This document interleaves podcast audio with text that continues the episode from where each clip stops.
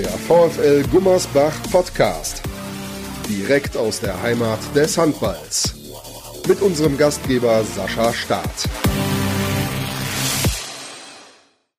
Herzlich willkommen zur nächsten Heimspielanalyse des VfL Gummersbach. Der VfL gewinnt das Spiel gegen den VfL Lübeck-Schwartau mit 31 zu 29. Zur Pause stand es 18 zu 14 für die Hausherren und es war ein enges Spiel bis in die Schlussphase, ein paar Minuten vor dem Ende. Führten die Gummersbacher mit 29 zu 28. Schön, dass ihr eingeschaltet habt. Am vergangenen Mittwoch mussten wir über die erste Heimniederlage in der Zweitliga-Historie des VfL Gummersbach sprechen. Heute kann ich mit Sven Herzbeck diskutieren, warum es gegen Lübeck-Schwartau gereicht hat. Und wir wollen zunächst eingehen auf die ersten Minuten. Da stand es beispielsweise 3-3, dann eine Zwei-Tore-Führung für die Gäste, die ja sich so weiterzog bis zum 8-6 und dann auf einmal hat der Gästetrainer Piotr Czebecki seinen besten Spieler von der Platte genommen. Julius Lindskog Andersson. Wir haben uns beide während des Spiels gefragt, was zur Hölle macht er denn da? Und am Ende hat sich herausgestellt, das war eigentlich der Schlüssel zu diesem Spiel. Es war zumindest der Schlüssel für den VfL Gummersbach zu diesem Spiel. Ne? Also sie haben dann die Phase genutzt, wo Andersson nicht gespielt hat, um ja, aus dem zwei Tore Rückstand, den sie hatten, bis zur Halbzeit dann einen vier Tore Vorsprung zu machen. Und Schwartau ist in der Phase, vor allem im Angriff, nicht mehr viel eingefallen. Gummers hat sicherlich auch besser gedeckt, ein bisschen aggressiver gedeckt, das 1 gegen 1 gewonnen. Auch durch Pule sicherlich einen guten oder einen sehr guten Rückhalt sogar gehabt im Tor, der deutlich besser war als die beiden Torhüter beim VfL Bad Schwartau. Aber ja, Gummersbach hat diese Phase genutzt, bis zur Halbzeit, um auf vier Tore wegzuziehen.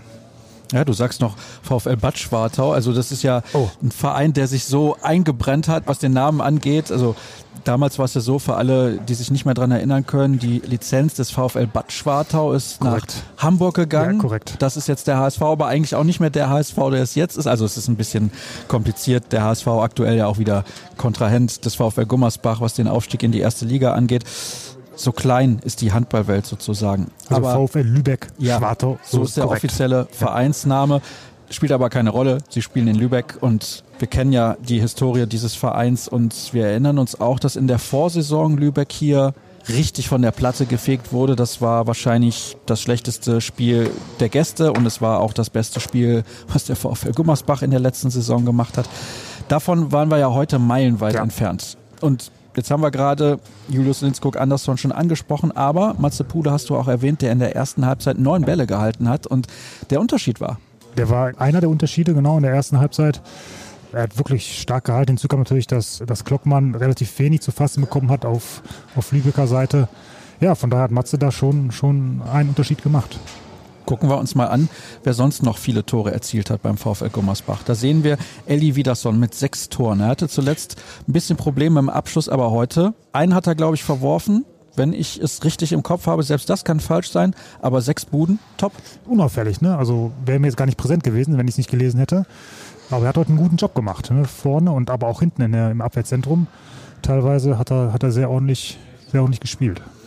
Tim Schneider, acht Feldtore und Janko Bosovic, acht Feldtore. Du hast während des Spiels im Kommentar immer wieder gesagt, der muss werfen, weil sie bieten ihm diese Option an. Dann soll er werfen, ist sein Job. Ja, es ist sein Job. Ne? Also er ist Rückraumspieler, er hat einen guten Wurf, hat er heute auch gezeigt.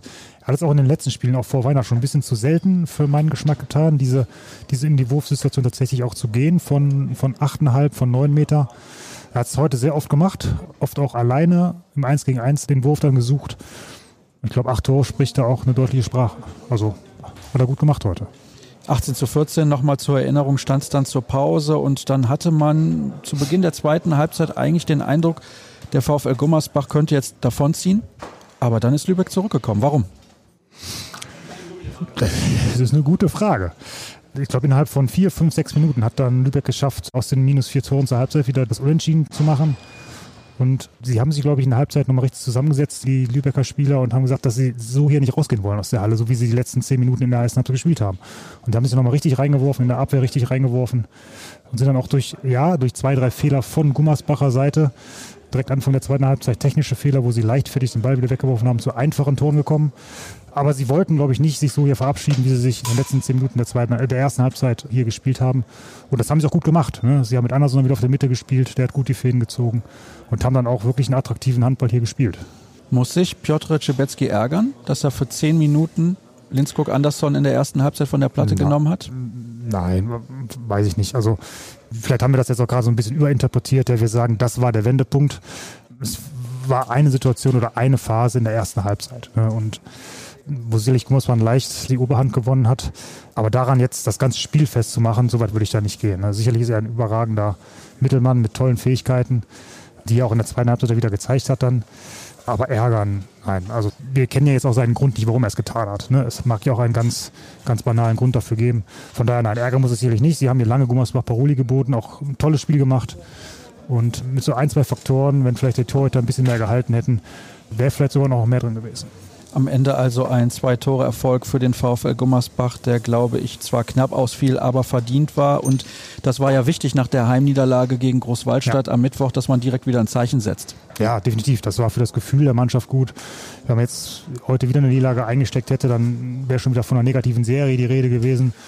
Von daher, nee, alles gut. Sie haben sich gut präsentiert hier nach dem Spiel am Mittwoch und gezeigt, dass sie das auch wollen. Das ist auch immer wichtig im, im, Aufstiegskampf, dass man zeigt, dass man aufsteigen will, auf der Platte das auch zeigt, mit der richtigen Einstellung daran geht. Das haben sie getan, haben auch eine ordentliche Leistung abgeliefert und haben deswegen auch verdient gewonnen. Deswegen war das fast die erwartbare und auch gute Reaktion dann nach dem Mittwochspiel. Eine Frage zum Abschluss. Wenn du jetzt weißt, du fährst zum Aufsteiger nach Fürstenfeldbruck, wo du nur eine Aufgabe hast, zwei Punkte zu holen als VfL Gummersbach. Du weißt aber auch, danach wartet das Spiel beim HSV. Wie kriegst du es hin, dich mental darauf einzulassen, dieses Spiel gegen Hamburg komplett auszublenden? Es ist dieser blöde Spruch, äh, das wichtigste Spiel ist immer das, das nächste. Und das musst du als jeder Spieler, als jeder Trainer, als jeder, der da mit auf der Platte steht, das musst du einfach hinkriegen. Ne? Und da gilt jetzt erstmal der volle Fokus auf Fürstenfeldbruck.